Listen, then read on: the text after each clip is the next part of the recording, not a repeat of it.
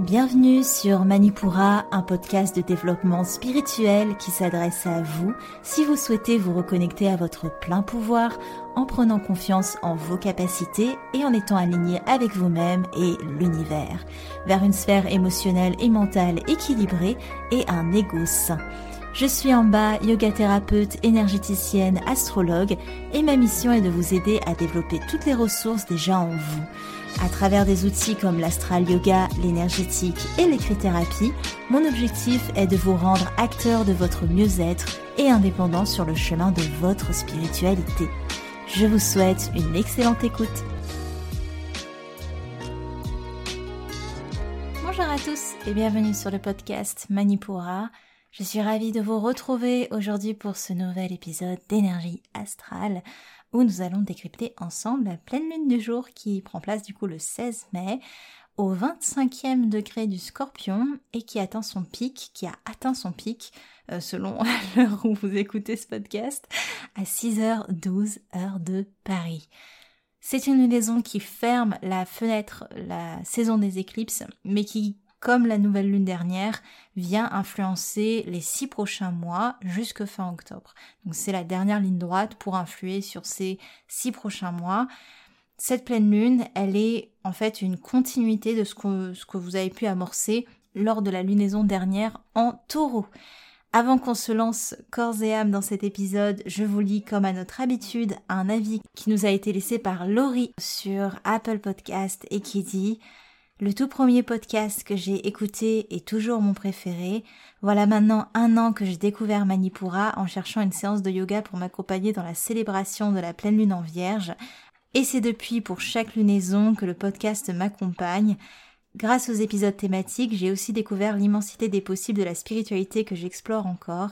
J'ai tout de suite été hypnotisée par la voix apaisée d'en bas, cette voix qui m'a réconciliée avec la méditation. Trop cool Je suis très reconnaissante de la générosité d'en bas dans tout ce qu'elle propose via le podcast, sa page Instagram, son site, et surtout j'apprécie sa régularité. J'ai pas l'impression d'être régulière pourtant. J'espère qu'il continuera encore longtemps. Un immense merci en bas. Merci beaucoup Laurie. C'est euh, un très bel avis. Merci infiniment. Enfin, je t'ai déjà remercié en personne après l'avoir lu. Si comme Laurie, vous voulez me laisser un avis, n'hésitez pas sur Apple Podcast ou aussi sur Spotify ou sur votre plateforme d'écoute. Mettez vos petites étoiles, ça me ferait extrêmement plaisir et ça aide énormément Manipura, donc merci beaucoup. Sans plus attendre, on est parti pour notre épisode du jour. Alors, une pleine en scorpion. Déjà, c'est une lune qui est intense de base. La lune, c'est un astre qu'on relie à l'eau, et l'eau du scorpion, c'est une eau qui est fixe, donc forcément, il y a énormément d'intensité, il y a beaucoup de choses. Surtout que les différents aspects de la carte du ciel que l'on va voir, c'est pas les, aspects les plus faciles. Donc ça vient rajouter un de piquant à une lunaison qui de base est assez piquante mais on a quand même quelques éléments aussi qui viennent adoucir un peu la restriction saturnienne qui, qui colore le ciel. Donc on va voir tout ça, ne vous inquiétez pas. Une lune en scorpion, ça va solliciter nos émotions profondes. On peut s'attendre à ce que certaines choses soient ramenées à la surface. La pleine lune, il faut se dire que voilà, c'est la lumière dans la nuit des profondeurs scorpions. Et cette énergie scorpion, elle symbolise plusieurs choses d'une part notre part sombre et ce qu'on va en apprendre, d'autre part notre inconscient et nos ressources intérieures, parce que le scorpion c'est un signe avec beaucoup de ressources il en faut de toute façon des ressources pour aller dans les tréfonds. C'est lui qui s'occupe de la tâche la plus ardue du zodiaque, donc il faut un peu de niaque pour ça. Il faut de, de la volonté. Et aussi, surtout, il faut réussir à remonter avec le meilleur. Les scorpions qui vont trop loin dans leurs énergies, parfois ils peuvent s'y perdre et ne jamais vraiment remonter. Rester un petit peu dans l'aspect un peu dark. Donc bon, il faut de la volonté pour y aller, mais il faut aussi de la volonté pour remonter de ses profondeurs. En énergétique, on dit bien que on est autant notre part sombre que notre part de lumière. Et c'est la part sombre qui permet à la lumière de briller, et c'est la part de lumière qui permet bah, justement de mettre en lumière les choses un peu plus sombres qui sont en fait ce qui nous permet d'avancer, ce qui nous permet d'évoluer. Sans cette énergie scorpion dans le zodiaque, on ne peut pas révéler notre éclat. Donc il est un signe primordial, important, puissant, La polarité de l'amour et de la lumière existe parce que de l'autre côté du prisme, il y a la polarité de la peur et de l'obscurité. Pour comprendre réellement la lumière, on fait l'expérience de l'obscurité. Et c'est pas pour rien que le scorpion, c'est le signe du zodiaque qui nous permet les plus grandes transformations. Il est extrêmement puissant. C'est des énergies de lunaison qui vont être intenses, je pense que vous le devinez, parce que on parle en scorpion de pulsions. Si on les appréhende seules, on peut se dire qu'elles sont plus dérangeantes qu'autre chose parce qu'elles semblent incontrôlées et on peut du coup avoir peur de glisser sur les tendances autodestructrices des énergies scorpions. Mais le scorpion, c'est le signe fixe d'eau. L'émotion, elle est intense, mais elle est quand même sous contrôle. Malgré tout, malgré l'intensité, malgré le côté pulsionnel, il y a beaucoup de contrôle. Le scorpion, il sait ce qu'il fait. Quand vous couplez ça à l'énergie de Pluton, qui est la, planète des, scorpions, les pulsions émotionnelles sont au service de notre transformation intérieure. Les lunaisons scorpions, ce sont des moments de transformation. Bien que, on va en parler, le carré à Saturne sur la carte du ciel restreint un peu cette énergie. Les pleines lunes, ce sont des lunaisons de lâcher prise. Et en scorpion, c'est une belle occasion de faire de la place de faire de la place, de se déposséder du superflu. Le scorpion, il aime pas tout ce qui est superficiel. Lui, il veut aller à l'essentiel. C'est vraiment ce qui le guide. Et pour ça, on peut se séparer, enfin on peut en profiter en tout cas pendant cette lunaison pour se séparer d'un bien, se séparer d'une relation, se séparer d'un comportement, d'un sentiment, d'une habitude. Ou, alors là je suis un peu radicale, se séparer, on peut aussi se délester de certaines petites choses, pas forcément couper court à, tout ça. En clair, tout ce qui nous convient plus, ou ce qui nous empêche d'accéder à cette transformation, ce qui la bloque, ce qui la freine. Utilisons la perspicacité des énergies scorpions, parce que le scorpion est un signe de perspicacité, utilisons ça pour aller vers une réalité qui est beaucoup plus lucide, L'émotion du scorpion, elle n'affecte pas la réflexion, bien au contraire, elle la motive, elle l'approfondit. Le scorpion, il a vraiment cette sensibilité qui permet d'aller encore plus loin dans la réflexion. Forcément, quand on creuse, on peut trouver des choses qui dérangent, mais c'est en mettant la lumière sur ce qui bloque et sur ce qui nous empêche d'avancer qu'on peut réellement aller de l'avant au final. Profitons de cette pleine lune pour ça. Soyez attentifs aux messages de votre inconscient. Ils vont pas forcément se manifester par des rêves comme ce serait le cas lors d'une lunaison poisson. Là, ça va plus être dans des mises en situation où on est face à un mur, où on est face à un extrême, on est face à des émotions fortes, des émotions qui dérangent. C'est plus là le propre des énergies scorpions, c'est c'est comme ça que les messages de l'inconscient se manifestent en scorpion on sent que quelque chose doit arriver à sa fin. Sinon, on va dans le mur. C'est dans ces moments-là que la réflexion nous amène à écouter notre voix intérieure. Comme on a pu le voir en introduction, enfin je sais même plus si je vous l'ai dit en fait, on aura une éclipse lunaire. Peut-être que je vous l'ai pas dit. Ce sera une éclipse lunaire. Elle sera surtout visible en Amérique du Sud, en Amérique centrale et en Amérique du Nord, mais plus côté Est, donc la partie Québec. Le côté éclipse lunaire, ça rajoute énergétiquement forcément à nos énergies scorpions l'idée que, alors déjà c'est la Terre qui par son ombre va cacher la pleine lune, et c'est des énergies qui nous invitent à la fin d'un cycle. On est dans la fin de la saison des éclipses, et ben on est aussi à la fin d'un cycle. On va prendre nos responsabilités pour les six prochains mois, on va assumer ce qui est en notre pouvoir et on va déployer euh, ce qu'on a préparé lors de la précédente lunaison en taureau toute cette phase qu'on a eue de préparation pendant cette saison taureau, elle va nous aider pour ces six prochains mois. Alors maintenant qu'on a vu le propre de cette euh, lunaison, on va voir ce qui gravite autour de la carte du ciel pour ces prochaines semaines. On a pas mal d'éléments qui viennent bousculer l'énergie euh, dont je viens de parler. Pour rappel, les énergies de cette lunaison affectent les deux prochaines semaines, mais aussi les six prochains mois. Donc entre la lunaison dernière et celle-ci, tout ce qu'on a pu mettre en place, ça va se déployer ou se développer sur les six prochains mois. Le gros aspect qui saute aux yeux, c'est le carré de la pleine lune à Saturne. Clairement, on peut se sentir bloqué, on peut se sentir restreint. La fluidité ne sera pas au programme de ces deux prochaines semaines, ou en tout cas, il y aura l'idée d'y aller petit à petit, avec beaucoup de prudence, non par peur du risque, mais parce que on va réfléchir à deux fois avant de réellement faire évoluer une situation. Donc les process sont un peu plus lents et ça peut aussi amener un manque de confiance, un manque d'assurance, notamment face à tout ce que nous demande l'énergie scorpion qui est quand même assez conséquent. Se déposséder de quelque chose, revenir à l'essentiel, être honnête avec soi, c'est pas des choses qui sont très évidentes, et eh ben avec les énergies saturniennes, on rajoute un peu de réticence à ça. Ensuite, on a Mercure qui est entré en rétrogradation, mais vu qu'il est... Alors attendez, il est en rétrogradation jusqu'à quand? Je ne sais même pas. Je regarde les choses en direct. Il va être en rétrogradation jusqu'au jusqu'au 4 juin. Donc Mercure en rétrogradation, il est certes en Gémeaux, mais du coup il va rétrograder en énergie taureau. Déjà, l'énergie Gémeaux, ça permet à Mercure de rester assez puissant dans sa vibration. Donc même s'il est rétrograde, le fait qu'il soit en Gémeaux, ça allège un petit peu cette rétrogradation, ça la rend un peu moins importante énergétiquement parlant. Mais du coup, sa régression en taureau le 23 mai, ça va nous amener un mouvement de ralentissement, que ce soit au niveau de nos échanges, de nos idées ou même de nos déplacements. On va revenir à quelque chose d'un peu plus lent en énergie taureau il faudra vraiment se montrer indulgent face aux retards qui peuvent se manifester parce que là on a été habitué à un mercure en gémeaux hyper puissant, hyper rapide, hyper fluide, hyper léger. Voilà, on va pouvoir observer un ralentissement.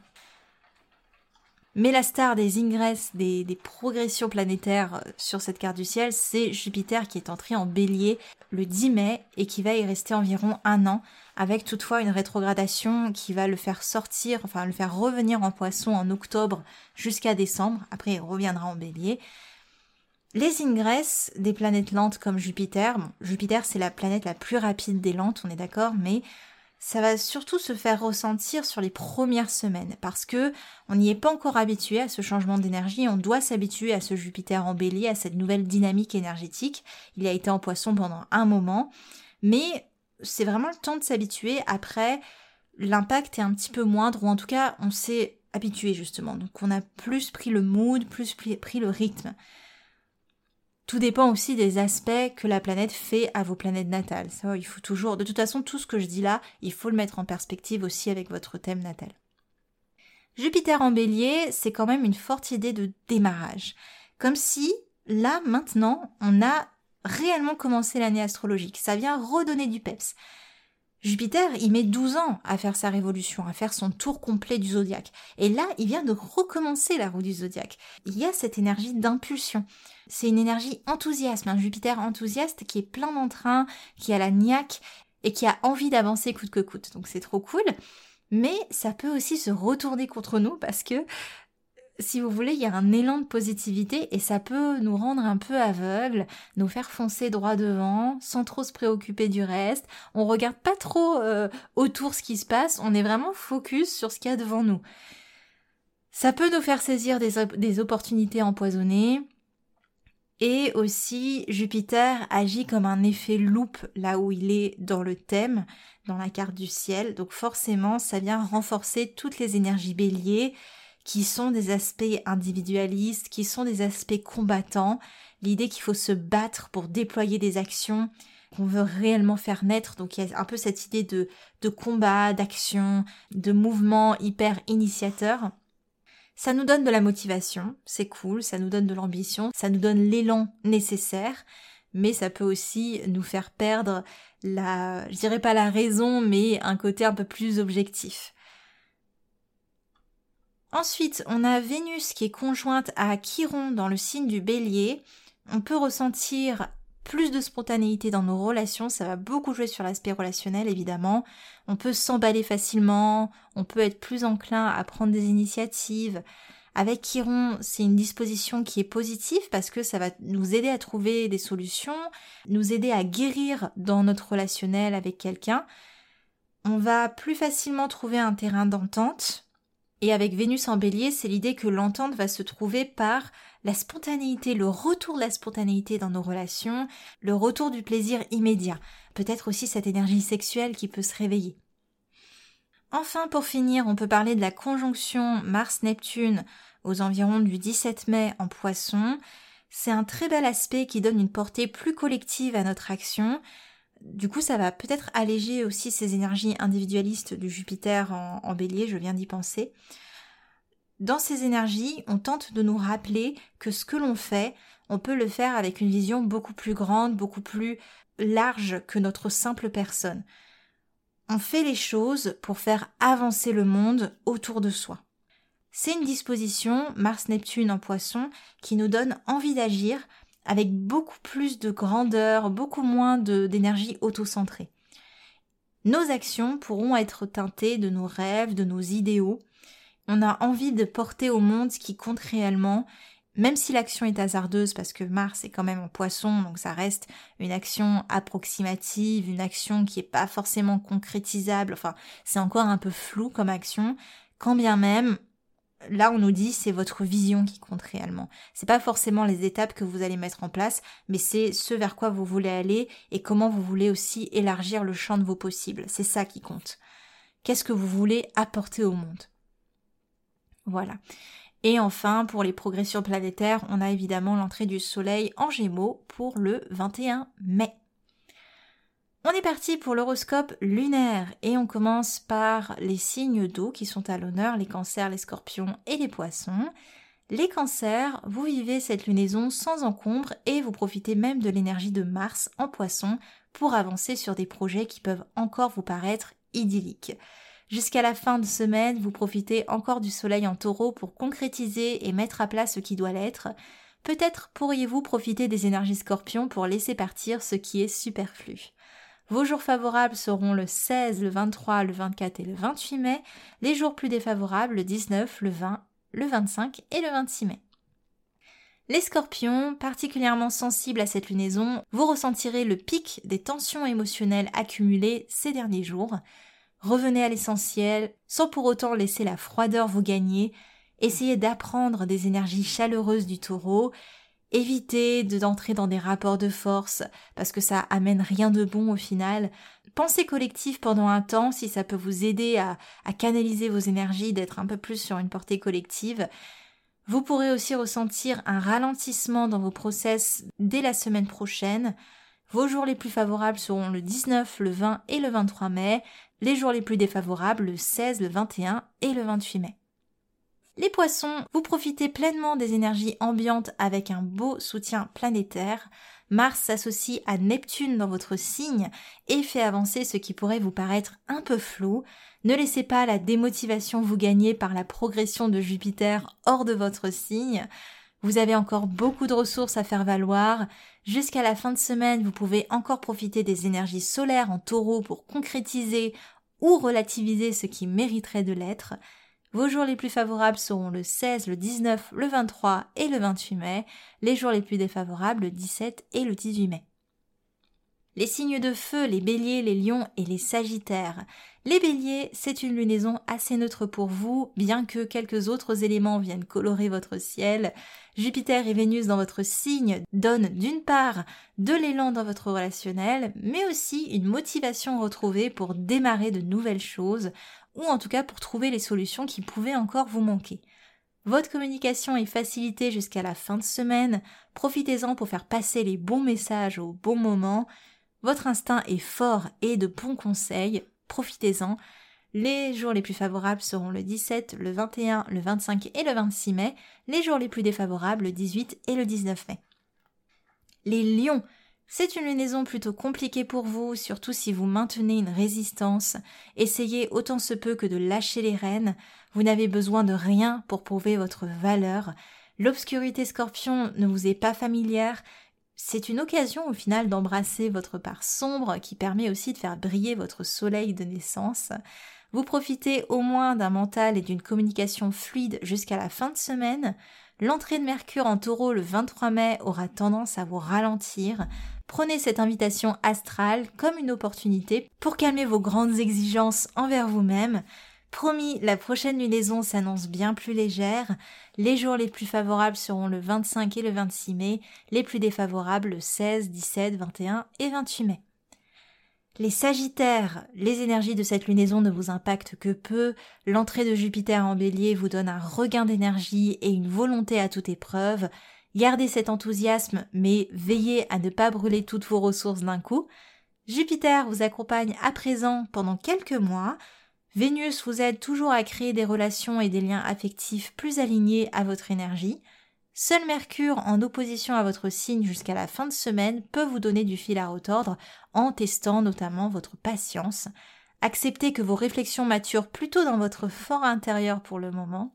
Les jours les plus favorables seront le 21, le 25 et le 26 mai, les plus défavorables le 17, le 22 et le 23 mai. Les signes de terre, les taureaux, les vierges et les capricornes. Les taureaux, les énergies du scorpion vous challenge plus que jamais et viennent confirmer les process que vous avez débutés lors de la précédente lunaison dans votre signe. Que pouvez-vous laisser partir? De quel poids vous pouvez-vous délester? Vos émotions vous poussent à une transformation qui est peu confortable certes, mais qui s'avère très nourrissante pour réellement concrétiser ce qui vous appelle. Évitez l'entêtement, c'est pas ce qui vous réussira, voyez plus large, l'univers vous appelle à agir sur un plan bien plus grand que votre vie quotidienne. Le retour de Mercure dans votre signe le 23 mai vous aidera à maturer tranquillement des réflexions qui ont été laissées en suspens jusque-là. Les jours les plus favorables seront le 19, le 23 et le 28 mai, les plus défavorables le 16, le 21 et le 22 mai. Les vierges, cette lunaison vous aide à voir bien plus clair et bien plus en profondeur. Au lieu de vous attarder sur les détails comme à votre habitude, vous percevez les choses sur un plan vibratoire un peu plus profond justement. C'est une plongée dans votre émotionnel qui vous aide à revenir à l'essentiel et à vous déposséder de l'inutile. Le retour de Mercure en taureau le 23 mai vous aide à calmer l'agitation mentale qui règne encore jusqu'à la fin de semaine. Mars en opposition à votre signe peut vous donner l'impression d'agir dans le flou, pourtant vous êtes en train de mettre en place des process plus grands que vous ne l'imaginiez. Les jours favorables seront le 16, le 19 et le 28 mai, les plus défavorables le 17, le 23 et le 24 mai. Les Capricornes, vous aimez les énergies de transformation induites par les énergies scorpions, néanmoins n'oubliez pas que celles-ci passent forcément par vos émotions, Mars et Neptune vous soutiennent dans ce process et vous aident à avoir une vision d'ensemble.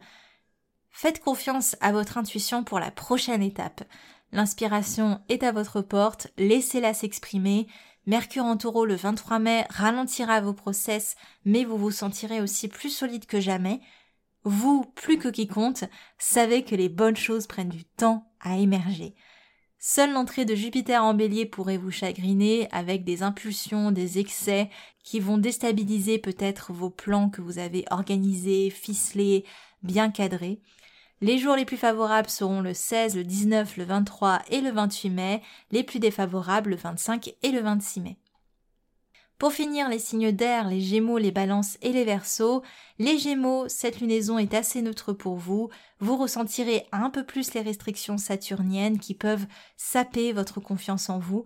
Mercure, qui quitte votre signe en fin de semaine, achèvera de vous faire perdre l'élan euh, que vous avez réussi à retrouver jusque-là. Heureusement, Jupiter sauve la mise et vous motive à aller de l'avant, même si ça induit quand même de s'éparpiller un petit peu. Vous vous sentez âme à prendre les devants, la prise d'initiative vous réussit clairement, et votre vie affective aussi pourrait suivre cette tendance. C'est une belle période pour faire de nouvelles rencontres ou pour rajouter de la nouveauté dans vos relations existantes. Les jours les plus favorables seront le 21, le 25 et le 26 mai, les plus défavorables le 17, le 22, le 23 et le 24 mai. Les balances, c'est une lunaison assez neutre pour vous, vous réagissez plutôt à Vénus et Jupiter qui s'opposent à votre signe, un élan de nouveauté qui peut être un poil subi, mais plutôt bienvenu dans vos relations. Il y aura des guérisons affectives qui demandent forcément à faire bouger l'harmonie qui est si chère à votre cœur. Gardez confiance, vous construisez progressivement un nouvel équilibre qui vous sera encore plus favorable. Mercure facilite vos process mentaux et vous permet d'innover jusqu'à la fin de semaine. Les jours les plus favorables pour vous seront le 17 et le 21 mai, les plus défavorables le 19, 25 et 26 mai. Et enfin, les versos, vous êtes le signe d'air qui vivait le moins bien les énergies de cette lunaison. Elle vient réveiller en vous un côté borné et surtout une difficulté à creuser au bout des choses. Un conseil pour mieux vivre ces énergies, lâchez prise, ne vous entêtez pas, gardez les rapports de force pour plus tard. Le scorpion vous demande de vous déposséder, ce qui induit de laisser partir certaines choses. L'aspect relationnel est le fort du moment pour vous. Vous pourriez faire un tas de nouvelles rencontres ou alors donner un nouvel élan à celles qui sont déjà existantes. Une stimulation affective qui vous aide à ne pas trop vous prendre au sérieux. Les jours les plus favorables seront le 17, le 25 et le 26 mai, les plus défavorables le 16, le 21, le 22 et le 28 mai. Pour finir, je vous donne les outils pour vous aider à naviguer dans les énergies de cette lunaison scorpion. On commence avec l'écrit-thérapie où je vous propose de faire une petite liste, par exemple, de trois choses dont vous voudriez vous affranchir. Ça peut être un comportement, une habitude, une situation, une croyance, une peur, qu'importe. Et pour chacune de ces choses, vous allez écrire en quoi vous souhaiteriez la transmuter. Par exemple, je libère ma procrastination et je la transforme en petits pas concrets à faire dans la seconde qui suit. Voilà, gardez cette logique de je libère ta ta ta ta ta et je le transforme en ta ta ta ta ta. Pour vraiment avoir cette logique de cette, cette pulsion de ok ben en énergie scorpion on libère quelque chose mais on remonte aussi la pente après. C'est très important. C'est vraiment cette idée de transformer quelque chose qui vous paraît sombre en quelque chose de lumineux. Il y a de la lumière et une opportunité dans chaque chose. En astral yoga, je vous propose de revenir à l'essentiel. On va se reconnecter à la fluidité que peut trouver le corps dans des mouvements profonds, avec des postures qu'on va tenir plus longtemps pour bien observer à la fois toute la subtilité énergétique du mouvement, mais aussi ramener le corps et le mental à se reconnecter à l'essentiel. Il y aura peu de postures, mais le but, ça va vraiment être de les tenir un certain temps, comme vous le feriez en yin yoga, où vous avez le relâchement du corps qui s'opère en marinant dans les postures. Voilà, en restant dans les postures bien longtemps. On va notamment travailler aussi tout l'aspect sur le bassin parce qu'on est dans des énergies hautes, donc on travaille beaucoup le bassin, les profondeurs du bassin. Je vous propose de commencer avec la respiration de l'abeille, Brahmari Pranayama, pour avoir ce, retour à soi, cette introspection qu'induit les énergies scorpions. Ensuite, on va faire Pashima Namaskar-Rasana, qui est la posture de la salutation inversée pour ceux pour qui cette posture est possible. Ça permet en fait au lieu d'avoir les mains vers l'avant, on aura les mains vers l'arrière. Donc c'est cette idée de je ne peux plus prendre avec mes mains, je me dépossède pour soutenir ces énergies scorpions encore une fois. On a aussi des postures comme Mandukasana, la grenouille, ou Upavista Konasana, l'anglacie, pour justement travailler le relâchement des hanches, du coup le relâchement du bassin. En même temps, ça travaille Apanavayu, qui est un courant énergétique qui permet de, euh, de se déposséder justement, de laisser sortir une énergie, euh, c'est aussi le, Panavayu euh, le, le vayu, le courant énergétique qui est responsable, enfin qui aide en tout cas à la défécation, au fait, ben voilà, il faut bien, euh, on mange quelque chose, on mange une énergie, mais aussi on va libérer autre chose. Donc Apanavayu aide à ça. Et les postures dont je viens de parler vont aider à ce mouvement énergétique qui sort justement, qui qu'on libère, on libère les surplus énergétiques ou les choses dont on n'a plus besoin. Du coup, si cette euh, séquence de yoga vous intéresse, vous avez juste à cliquer dans les notes de l'épisode. Vous avez un lien qui va vous amener directement à cette séquence en image. Et après, il n'y a plus qu'à. C'est tout pour les outils de cette euh, pleine lune. Il n'y aura pas de soins collectifs pour cette euh, lunaison parce que je pense, je suis en réflexion, de garder les soins énergétiques que pour les nouvelles lunes comme c'était le cas au tout début. Donc pour le coup, il n'y aura pas de soins collectifs pour cette pleine lune. Pour récapituler très rapidement, on revient à l'essentiel lors de cette lunaison, on se déleste des choses, des habitudes, des comportements, des énergies dont on veut se délester, on va vraiment utiliser notre part sombre pour mettre en lumière justement les choses que l'on a envie de développer, que l'on a envie de voir évoluer sur les six prochains mois et aussi, ça reste une lunaison assez intense, donc prenez les choses tranquillement. Voilà pour cette lunaison. J'espère que ce podcast saura accompagner au mieux les énergies ambiantes. Je vous retrouve pour un prochain épisode thématique cette semaine. C'était en bas de Manipura. À l'épisode prochain. Merci. Manipura, c'est déjà terminé pour aujourd'hui. Je vous remercie de votre écoute et si cela vous a plu, N'hésitez pas à partager et à laisser un avis sur Apple Podcast ou Spotify. Pour continuer vos explorations en cliquant sur le lien dans la description de l'épisode, vous pouvez télécharger gratuitement tous les e-books Manipura ou faire le quiz Quel est votre guide astrologique? Quant à moi, je vous dis à la prochaine et surtout prenez bien soin de vous.